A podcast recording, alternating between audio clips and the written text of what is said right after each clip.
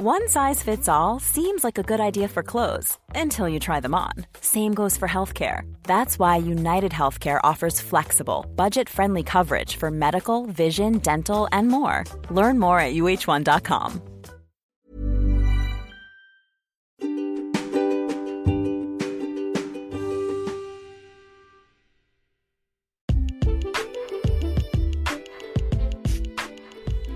Hello, welcome to this new episode. We're going to talk about the preposition por. Por is used sometimes uh, interchangeable um, as a preposition para in Spanish, but you have to remember that you can translate everything.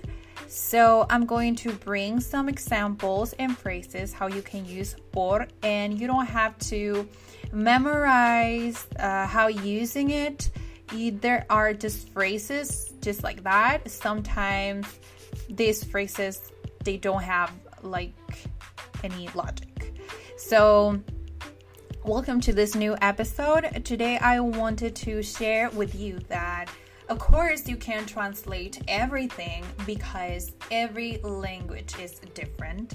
So if you're new in this podcast, welcome and congratulations for coming out of your comfort zone. Learning is amazing, interesting, challenging, and welcome to this new episode. My name is Daniela Barrera, and today I want to share some phrases using the preposition por. All right, so of course, you already know that Spanish it's spoken in different countries. We are located in Mexico, so we are going to share only what applies and only that it's used in Mexico. So you can identify that some phrases and some words are going to be different from Spain or Costa Rica or other countries. So um, I just wanted to clarify that that these phrases and everything that we teach in this podcast is only for Mexican Spanish. So if you're interested and you want to keep learning, you can listen to other episodes. But today I'm going to focus on prepositions using for.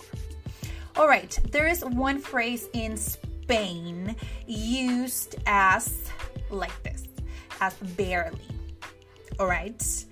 But there's a phrase here. You can actually say barely in Spanish, but we do have a phrase for that, and it's kind of a slang. But in Spain, it's only used as por los pelos. Literally means by the hair.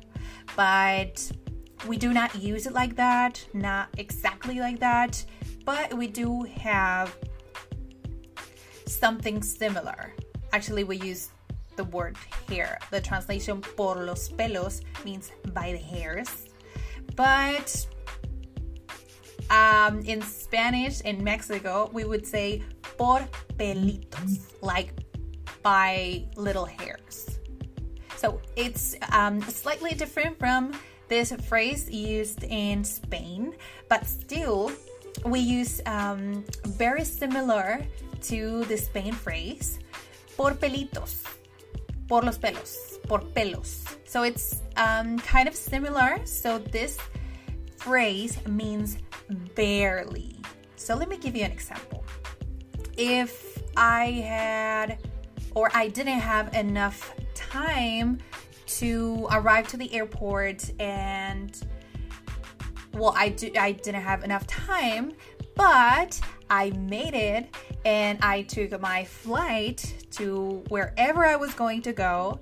So I would say, phew, por pelitos. That means that I was barely out of this flight. Por pelitos. Por pelitos no llego. Por pelitos me quedo en Mexico. Like, I barely stay in Mexico. It's not like exactly barely, but um, just like for so small time, for so little, we wouldn't make it or we would make it.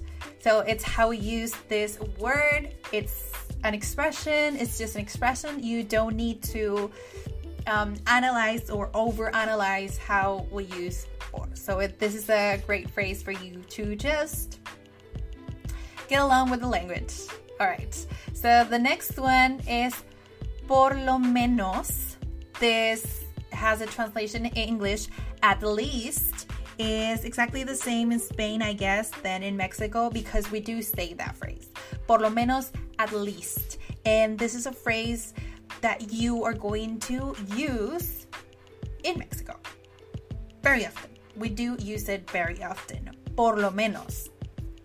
So maybe an example would be um, I didn't do all the things that I wanted to do in my house, or I didn't do all the things that I wanted to do in my work. So I would say, no hice todas las cosas, por lo menos hice una. I didn't do all the things, but at least I did one. So that's how we use por lo menos phrase. Okay, so if we're great so far, so let me continue with another one. For example, por aquí is like this way, or yeah, near this way. Oh, yeah, very similar to that. Por aquí. It's not exactly um, like right here, but it's like it's very similar. It, it's used in two ways por aquí, it's I would say if I'm looking for a location and not not quite sure like the exact location, I would say um, like the restaurant is kind of like over here or by the next corner. I'm not quite sure, but I would say por aquí está el restaurante. Like around here is a restaurant. I'm not quite sure, but maybe it's by this corner, by this I don't know, like street. All right.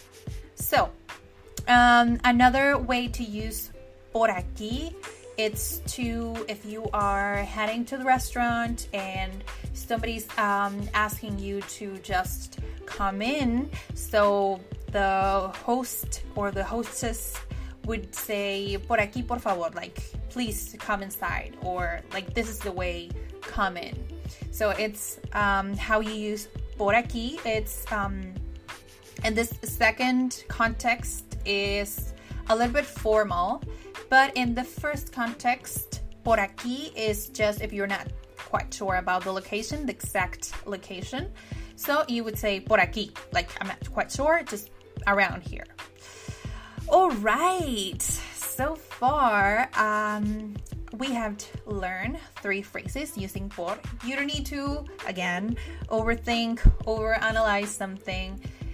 Por and para are complex when it comes to translation, like English or Spanish, because it's not the way how we're supposed to learn a language.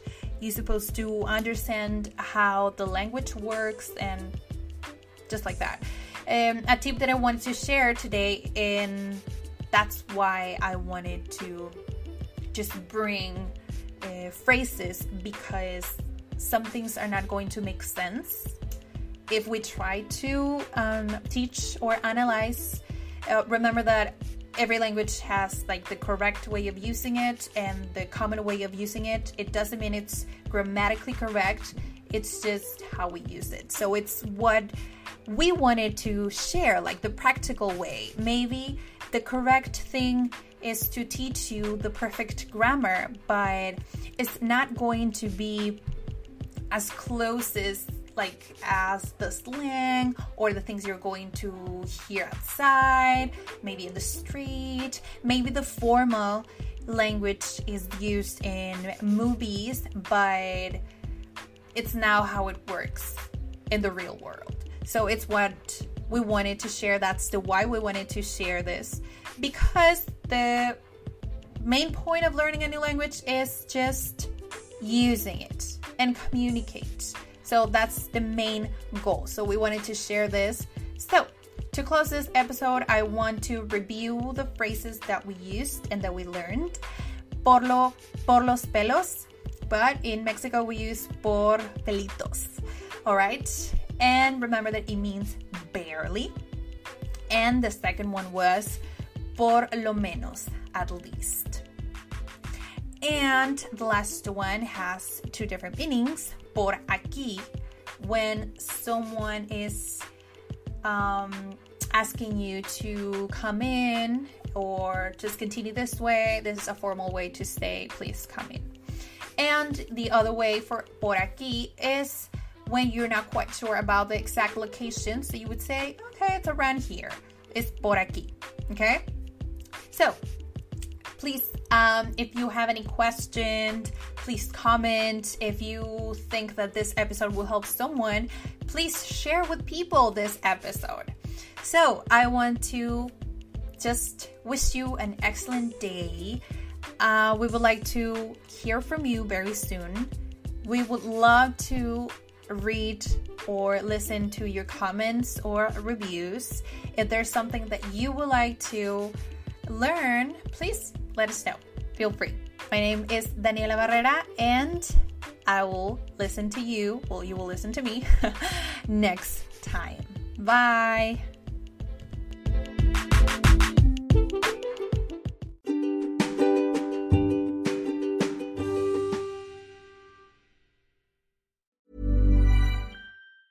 If you thought the only way to get a more defined jawline with natural looking results was through surgery, think again. Juvederm Volux XC is a non surgical injectable gel filler that improves moderate to severe loss of jawline definition and can help you achieve natural looking results with little downtime. Even better, this improved definition lasts up to one year with optimal treatment. No maintenance required. Improve jawline definition for a smooth, sculpted look with Juvederm Volux XC. For important safety information and to find a licensed specialist, visit juvederm.com. That's J U V E D E R M.com. Not for people with severe allergic reactions, allergies to lidocaine, or the proteins used in Juvederm. Common side effects include injection site redness, swelling, pain, tenderness, firmness, lumps, bumps, bruising, discoloration, or itching. There's a risk of unintentional injection into a blood vessel, which can cause vision abnormalities, blindness, stroke, temporary scabs, or scarring. Talk to a licensed specialist to find out if it's right for you.